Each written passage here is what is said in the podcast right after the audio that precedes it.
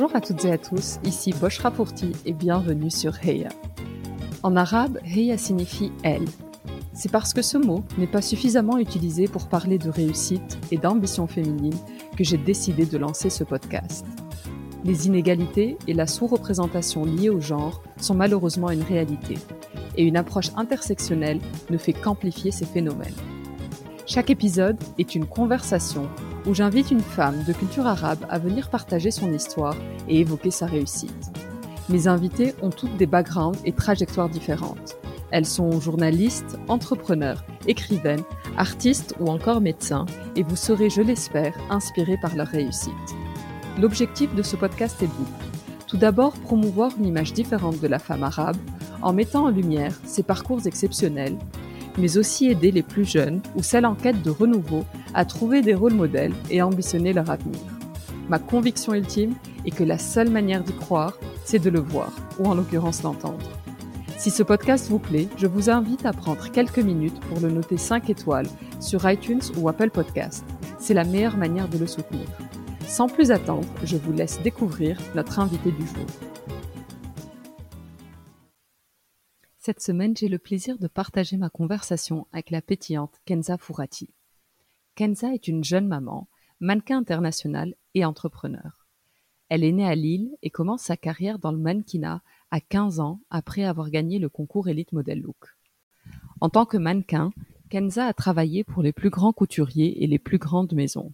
Armani, Valentino, Ferré, Jean-Paul Gaultier, Stella McCartney ou Vivienne Westwood, pour n'en citer que certains. Dans cet épisode, Kenza nous raconte l'envers du décor du milieu du mannequinat. Elle revient sur ses débuts à Paris et comment, étant une des premières modèles internationales d'origine arabe, elle a été confrontée au manque de diversité dans ce milieu. Elle revient sur l'un de ses shoots qui a fait polémique durant le mois de Ramadan 2011 et des réactions qu'elle a pu recevoir. Nous avons parlé d'entrepreneuriat et de son engagement pour une mode responsable, mais aussi des challenges auxquels elle est confrontée dans cette nouvelle aventure professionnelle. Nous avons également échangé sur le syndrome de l'imposteur, l'évolution du milieu de la mode suite à la pandémie, mais également de son rôle de maman et des valeurs qu'elle souhaiterait transmettre à ses enfants. Je vous souhaite une très belle écoute. Bonjour Kenza. Salut. Merci beaucoup d'avoir accepté mon invitation. Je suis super contente de t'avoir euh, sur le podcast aujourd'hui. Moi aussi, je suis super contente d'être là. Pour commencer, Kenza, la tradition du podcast, c'est de commencer avec les origines. Donc, est-ce que tu pourrais te présenter en retraçant un peu ton enfance, ton éducation, tes origines? Je suis née en France. Mes parents étaient étudiants en France, mais euh, je suis arrivée toute bébé en Tunisie. Je suis de la banlieue de Tunis.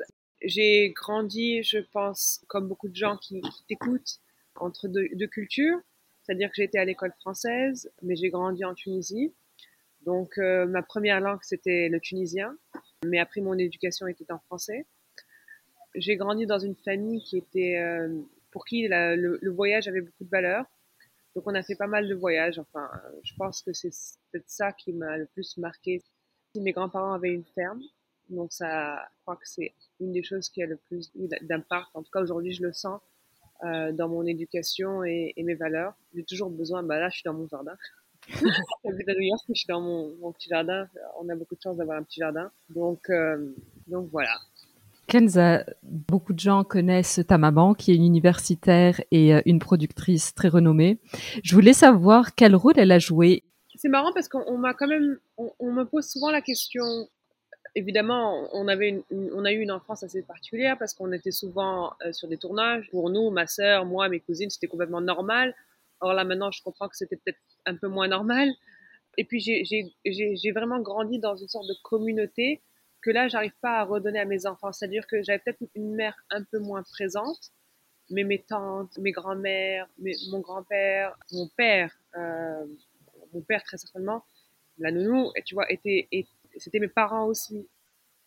Je pense que ce que j'ai retenu de ma mère, enfin, une des choses dont j'ai retenu de ma mère, c'est que ma mère a, c'est quelqu'un qui travaille beaucoup, elle a beaucoup d'ambition, mais surtout c'est quelqu'un qui pour qui les valeurs humaines sont les plus importantes. Et euh, et euh, elle a toujours de l'espace et du temps pour aider les autres. Et ça et ça se fait naturellement en fait. Elle n'est pas en train de de de ça, se fait juste naturellement. Et je pense que ça c'est peut-être la plus grande leçon que j'ai reçue de ma mère, c'est-à-dire que ait toujours du temps pour les autres en fait et, et aide les autres.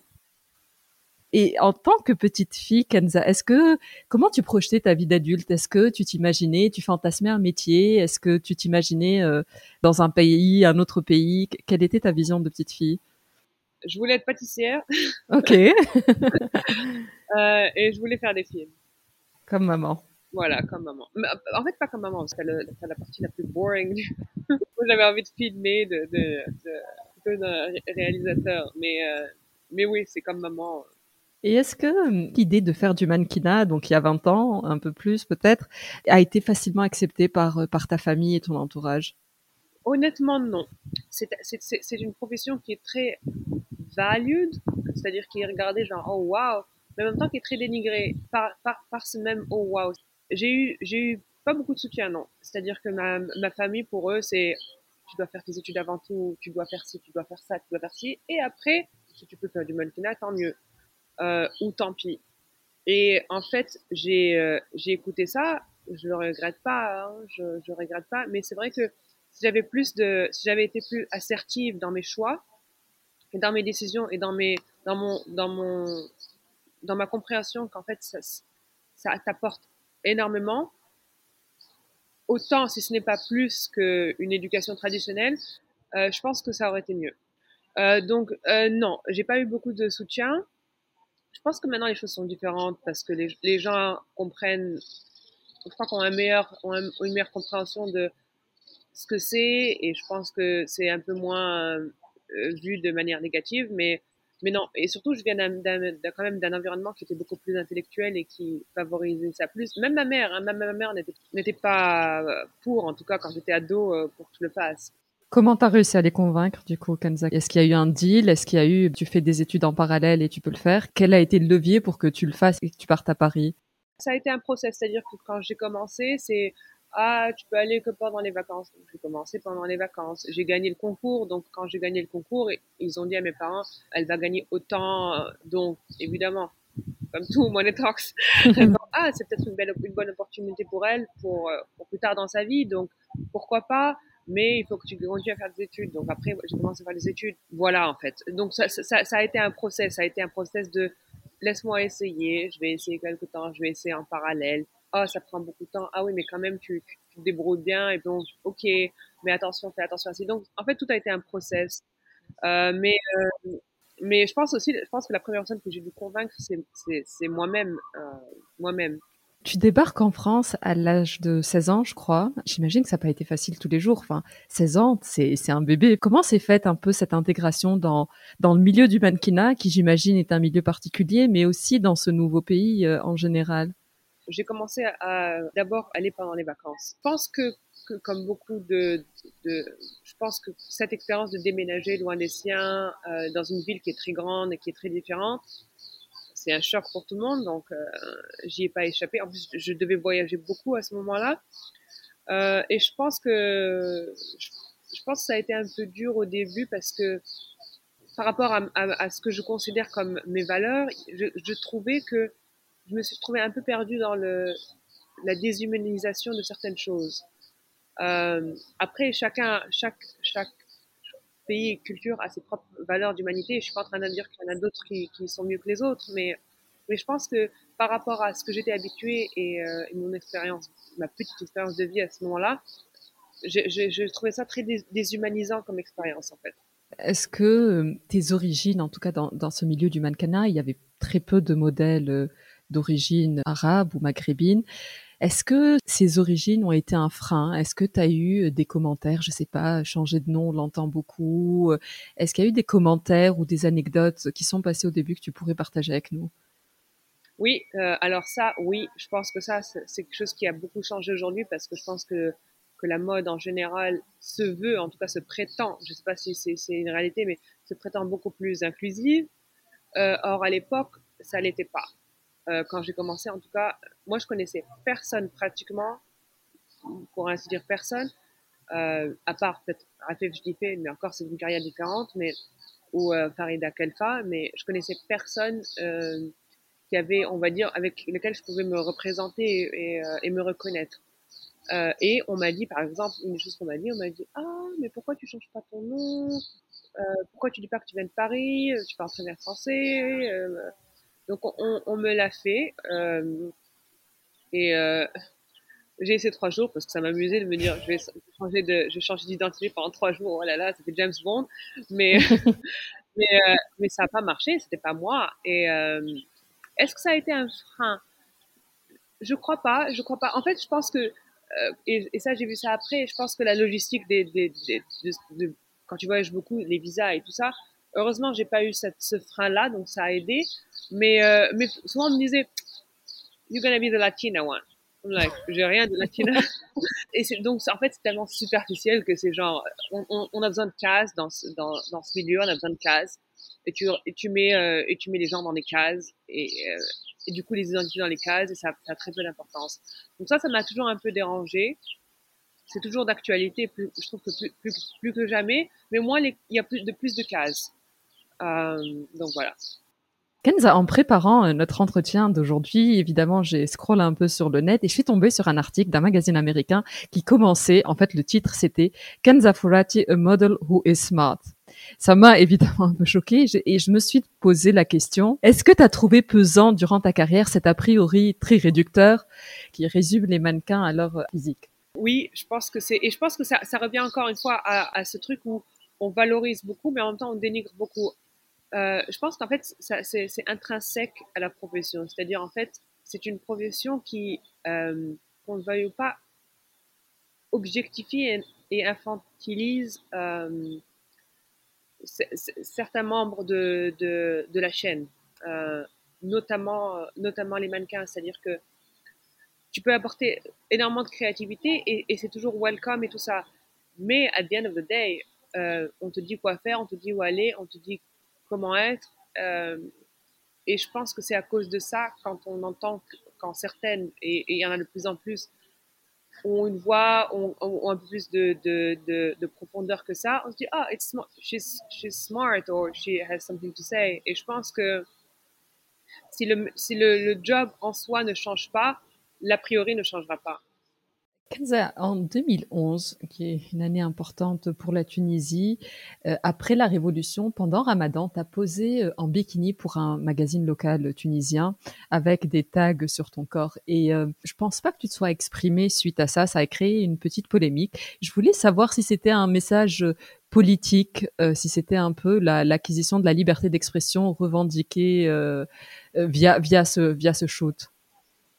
Alors écoute, comme tu dis, j'en ai, j'ai jamais, j'ai jamais euh, voulu m'exprimer parce que déjà parce que je, je, je, je trouvais que c'est que la manière dont en fait ça a été utilisé le shoot euh, par le magazine avec lequel j'ai, j'ai collaboré c'est, a été racoleur et faux et c'était pas ce que, c'était pas le message que je voulais donc j'en ai voulu j'en ai voulu à j'oublie c'est quoi le magazine? Tunivision.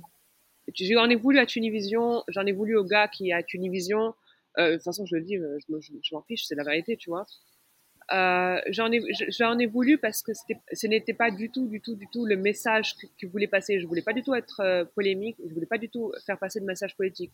En fait, le, l'utilisation du corps, parce que après tout, c'est mon outil, comme plein d'autres ont leur outil. Euh, c'était un poème pour rapprocher les gens, en fait. C'est rapprocher l'humanité. Sauf que, est-ce que, a posteriori, est-ce que c'était de, de goût douteux J'ai envie de dire oui. Est-ce que comment comment ils l'ont utilisé a été de goût encore plus douteux J'ai envie de dire oui.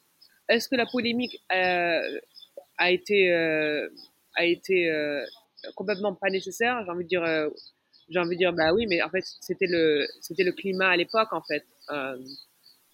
Et, et, et, en fait ça m'a encore plus poussé à dire moi je suis porte-parole de personne genre ah la Tunisie la tunisienne fais ce que je veux avec mon corps et je, le fais, ce que je veux. T'as pas envie tu regardes pas. Tu tu tu vois? Et ça m'a encore plus poussé à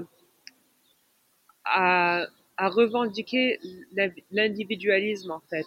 Euh, pas l'individualisme ça, ça, sonne faux mais je pense qu'on est tellement conditionné par le, le, poids de la communauté et de comment penser euh, dans les sociétés conservatrices que ça m'a ça m'a détaché encore plus.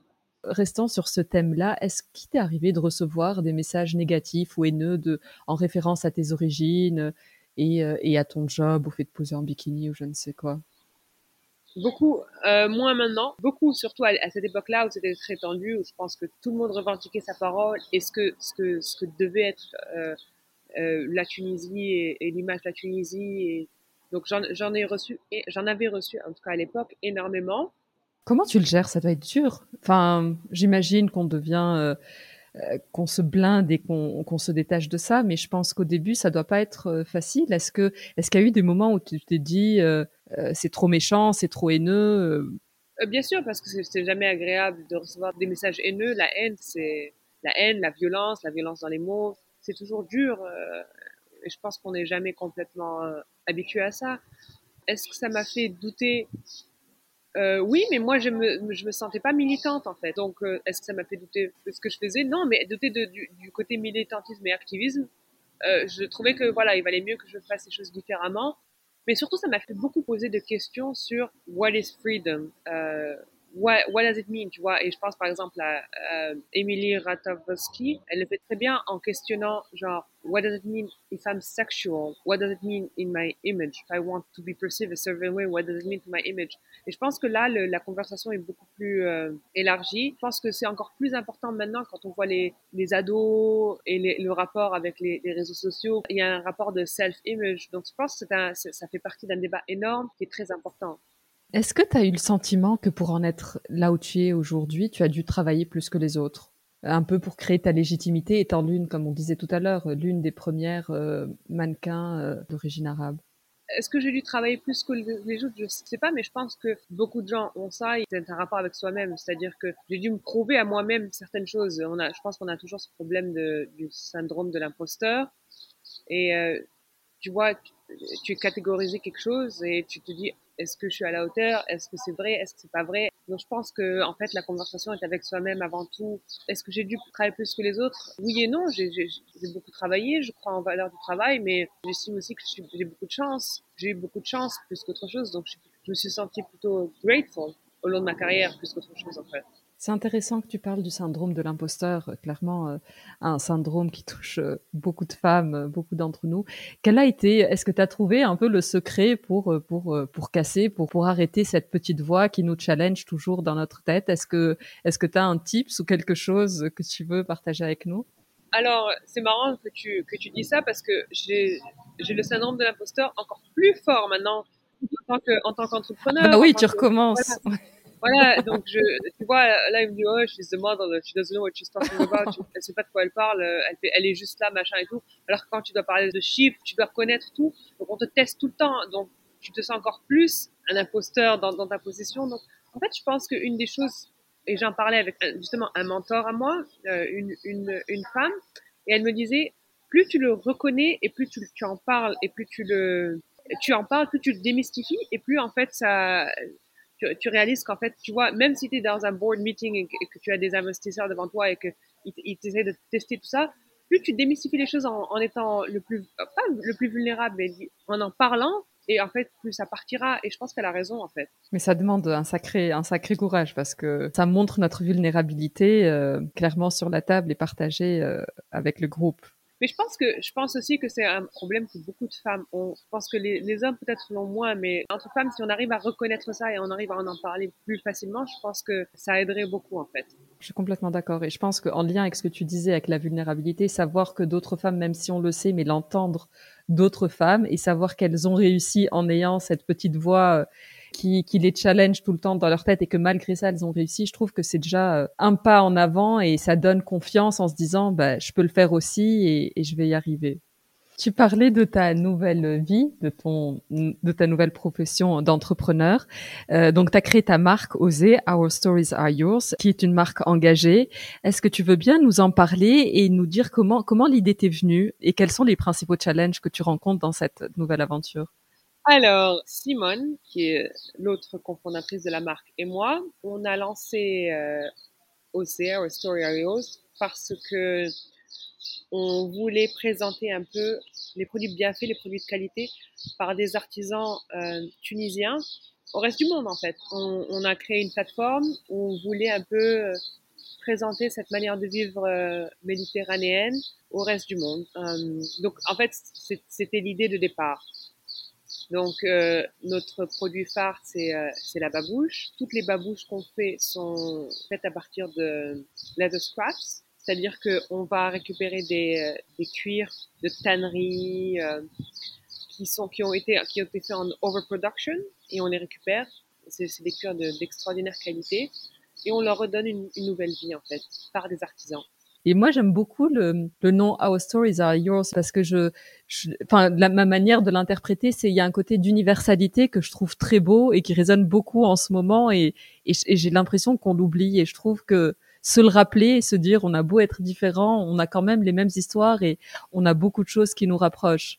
Je, je suis dans la mode depuis très longtemps et euh, je crois que ça fait plus d'une décennie. Ça m'a beaucoup dérangé le fait que on glorifie certaines parties de supply chain d'un produit fini, mais on parle jamais de ceux qui font les choses. On parle jamais des, on en parle plus maintenant, mais il y a longtemps on n'en parlait pas. Pour moi, c'était important que on respecte toute la chaîne, c'est-à-dire on, a autant de respect pour la personne qui, achète et comment tu veux leur, leur, montrer les choses, mais la personne qui fait aussi euh, the maker. En fait, moi, j'avais, je, je me sentais un petit peu coupable de faire partie de supply chain de la mode sans prendre des responsabilités envers ceux qui produisent ce qu'on consomme, ce qu'on ce qu'on vend, ce qu'on aide à vendre, qui sont beaucoup plus vulnérables. Bien que tu vois, genre il y a, y a, beaucoup de gens dans le mannequinat qui sont très vulnérables, mais qui sont encore plus vulnérables les euh, garment workers, euh, il y a l'histoire, la triste euh, histoire du Rana Plaza qui a eu lieu il y a quelques années. Voilà, le Rana Plaza, je pense que c'est ça qui a été le, le, le, waking call de ah, we need to do better, we need to do, we need to respect more. Mais regarde, encore une fois, tout est dans la, la superficialité parce que ce qui s'est passé l'année dernière avec la pandémie, c'est que il y a énormément de, de, de, de, grosses marques, euh, je ne citerai pas les noms, c'est pas moi, pas moi de le faire, mais qui ont malgré que les gens ont produit leurs choses, mais parce qu'ils ont dû fermer leurs stores, fermer leurs machins, n'ont pas payé les garden workers, qui ont déjà payé une misère, qui travaillent dans des conditions terribles et tout ça. Euh, rien que l'année dernière, en mars, il y a énormément de compagnies qui n'ont pas payé la marchandise qui a déjà été produite parce qu'ils n'ont pas pu la vendre. C'est scandaleux. C'est scandaleux. Et pourtant, ils ont énormément d'aide de leur gouvernement. Donc, encore une fois, il y a énormément de choses encore à, à adresser dans, la, dans le milieu de la mode. Et donc, c'est notre tentative à adresser certaines choses qu'on trouve euh, inacceptables, en fait. Je vais revenir à ce sur quoi on, parlait il y a quelques instants euh, par rapport à l'industrie euh, fashion. Tu clairement une femme engagée, on a pu le voir euh, et pendant la révolution tunisienne où tu as soutenu des artistes opprimés, on le voit avec l'histoire de Osée, mais tu es également un mannequin activiste, tu fais partie de du groupe Model Mafia qui réunit des mannequins qui sont très impliqués et qui ont pour but de faire bouger la fashion industry en se battant pour une mode plus responsable et plus ethnique. Et ma question, c'est clairement la pandémie, elle a eu un impact sur, sur tous les secteurs, incluant la mode. Les défilés sont passés, en tout cas la partie que moi je vois n'étant pas du milieu, les, défilés sont passés en digital et probablement d'autres choses. Penses-tu qu'il y aura un monde d'après dans ce secteur? Est-ce que tu penses que la pandémie va marquer un tournant vraiment dans la fashion industry? Pense que la pandémie va tourner un tournant dans toutes les industries et je pense que restaurants ou cinéma comme mode sont parmi les plus touchés. Par contre, je pense que la nature humaine, mais généralement, tu es réactif et créatif surtout dans les moments de crise, c'est-à-dire que tu vas t'habituer, tu vas essayer de comprendre euh, instinctivement comprendre comment la nature humaine fonctionne et tu vas t'adapter en fait. Il y a une, manière de, de s'adapter euh, qui est assez extraordinaire. Donc je pense que les gens continueront à consommer, mais est-ce qu'ils seront pas plus, plus, ils feront pas plus attention à comment ils consomment? Oui, j'espère que oui. Est-ce que je pense que les gens retourneront dans les, magasins? Je pense que oui, mais ils demanderont à avoir des expériences qui sont plus importantes. Est-ce que le monde digital ne va pas plus grandir? Oui, bien sûr. En fait, je pense qu'il va y avoir une adaptabilité au monde post-pandémique et, euh, et, ça va être intéressant en fait parce que il y a plein de choses qui qu'on a réalisé qui marchaient pas. Je pense qu'aussi, par exemple, je sais pas si euh, s'il y a ça à Londres, mais je pense que oui. Nous ici à New York, il y a un vrai retour vers ah shop local, help your small businesses. Et je pense que ça c'est hyper important. Et ça c'est euh, et du coup ça ça va aider à la créativité. C'est-à-dire que là maintenant je vais dans les, les petites boutiques euh, de mon quartier, mais je vois qu'à chaque fois il y a, y a un œil, il y a une manière de de curating qui, que je trouverais pas ailleurs. Et ça, ça fait partie de l'expérience qu'on va demander de plus en plus, en fait. Ça, c'est la vision du client, du consommateur. Et dans le, backstage, côté, côté fashion industry et tout ce qui est supply chain, est-ce que tu vois des changements qui se font de manière profonde? Mais regarde, on pensait que les choses allaient changer, on pensait qu'il y aurait moins d'abus. Or, la pandémie a montré euh, un vrai visage envers le, les, les, abus entre l'oppresseur et l'oppressé, c'est-à-dire pas l'oppresseur et l'oppressé, mais le pouvoir, encore une fois, donc les énormes euh, compagnies qui ont le pouvoir versus les, les, les petites usines qui ont plus de mal, en fait. Donc ça, je pense que ça, malheureusement, c'est retourné en arrière. Par contre, ce qui a avancé, c'est que le, le consommateur est plus averti. Et ça, et ça, donc, du coup, les compagnies, les marques, euh, les grandes corporations se doivent de l'adresser. Au niveau, par contre, je pense qu'ils ont réalisé aussi qu'il y avait énormément de mais il y avait énormément d'argent dépensé qui peuvent être peut-être dépensés euh, peu intelligemment. Et je pense que le côté hyper euh, sélectif de la mode, euh, ils ont réalisé qu'ils marchait pas. Et au final, mettre leur show en ligne et voir qu'en fait, tu touchais énormément plus de gens, c'est plus intéressant que faire des shows où tu as 100 personnes qui vont voir et, et qui vont... Enfin, je pense qu'il y a ça qui va changer. Et ça, c'est peut-être pas mal. Et tu penses que dans le futur, ils vont rester, j'ai appris un nouveau mot en préparant, figital, donc c'est le mix de physique et digital. Tu penses que les défilés vont être dans cet esprit figital où il y aura une partie digitale et une partie physique? Oui, et je pense que du coup, ça va donner vie à beaucoup plus d'expérience en fait. Tout va être sur l'expérience. Et je pense que quand ils vont, ils font comme Jacques Mu des défilés magnifiques dans des champs, où euh, ils t'emmènent sur des bateaux et tu, as une partie qui vient, une partie qui, qui le voit en ligne je pense que ça, ça va donner vie à une nouvelle forme de créativité qui va être hyper intéressante. Kenza, je voulais te poser quelques questions par rapport à la transmission et tes enfants. Ta fille porte le prénom de ta maman, ce qui est atypique. Enfin, je sais pas si c'est atypique, je pense que c'est atypique. Est-ce que ça a toujours été une évidence pour toi? Est-ce que tu as toujours voulu appeler euh, ta fille comme ta maman?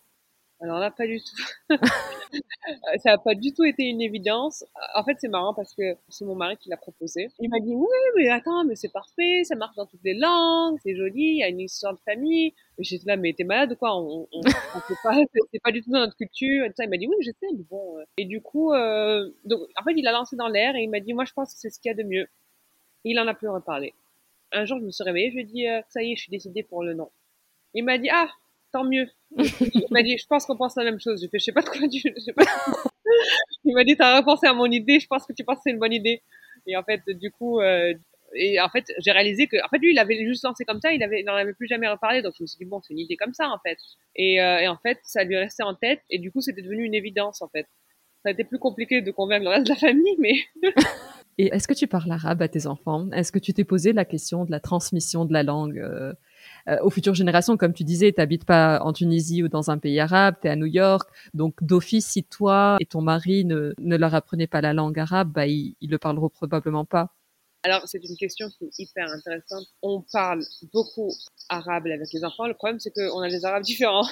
ouais, ouais. Donc, euh, mon mari est, est, moitié égyptien, moitié palestinien. Il a grandi ici, donc naturellement, il parle anglais, mais euh, parle arabe parfaitement. Et, et en plus de ça, on a le français. Donc, euh, les, comme je te dis, les enfants vont à l'école. Enfin, ma fille va à l'école euh, francophone, donc son école est en français. Mais évidemment, sa, sa langue instinctive, c'est l'anglais. Euh, on essaie de lui parler arabe.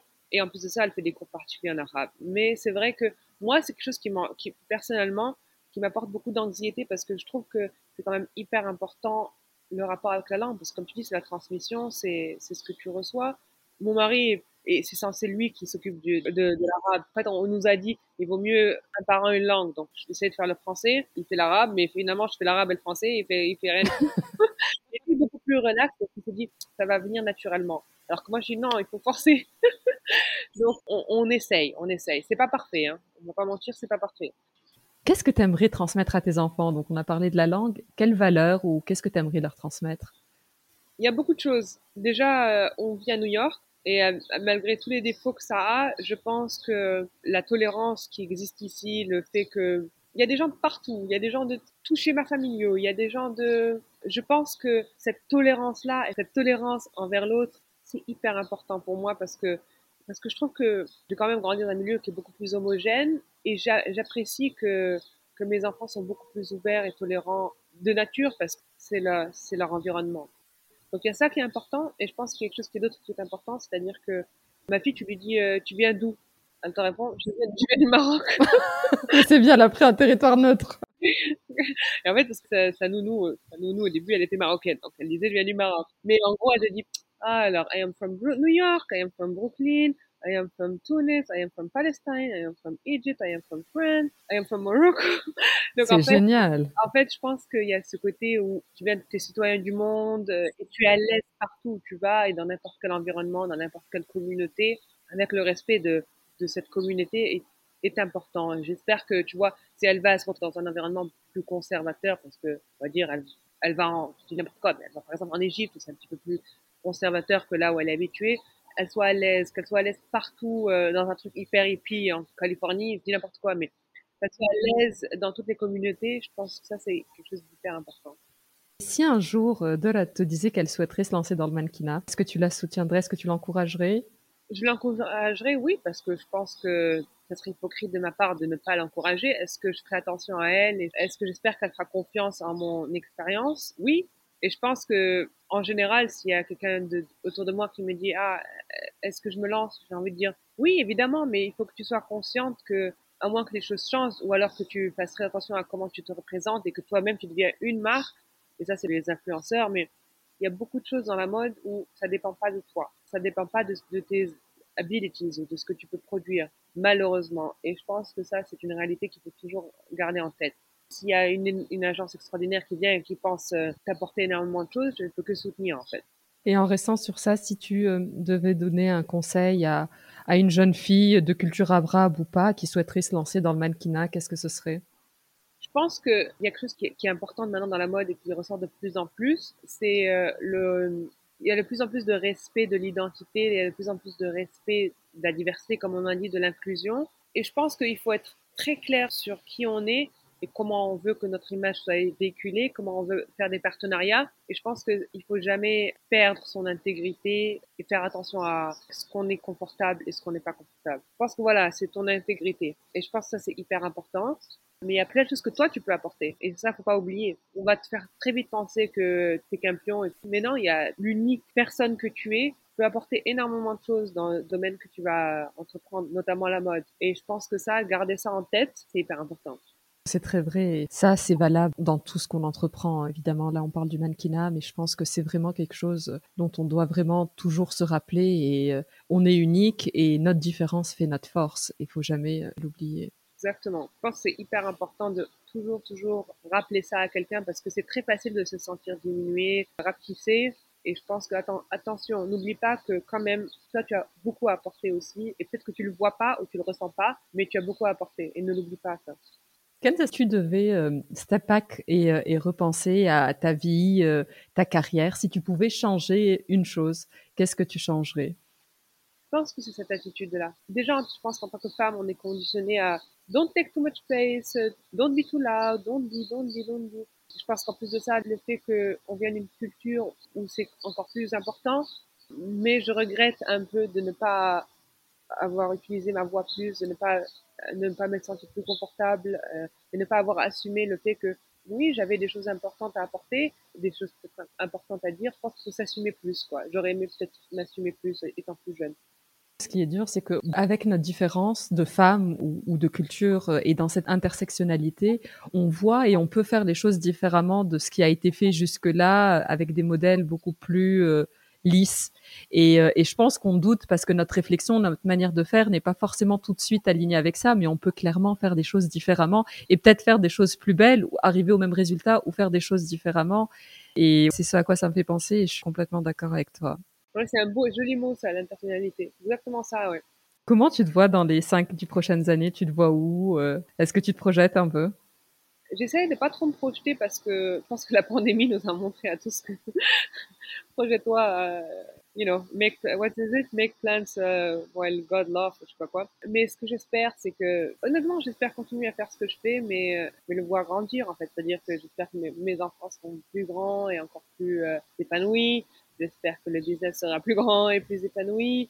Voilà, je, je, moi, je, je, je, plus que les goals, je crois in the work in progress et j'espère que j'espère que moi-même je serai a better work in progress. J'espère que je serai encore plus à l'aise et plus confortable et plus plus assertive in what I'm doing. Euh, donc en fait, je, je, crois plus en in the work in progress, euh, si j'ose dire, que le goal. C'est surtout important d'investir dans le work in progress. Kenza, la dernière partie du podcast, c'est euh, ma Madeleine de Proust revisitée que j'ai appelée chaque choca. Je vois un peu dans tes social media, j'ai l'impression que tu es une foodie aussi et que tu aimes bien ça. Donc le but, c'est, euh, je vais te poser des petites questions et le but, c'est de répondre du tac au tac, si t'es OK. Ok, j'espère que je vais faire du bon boulot. je suis sûre que ce sera top. Est-ce que tu as une devise, Kenza? J'ai pas de devise. Par contre, j'étais en train de dornicher chez une de mes meilleures amies, comme je le fais souvent. elle m'a dit, elle m'a dit, écoute, on peut tout faire, mais on peut pas tout faire en même temps.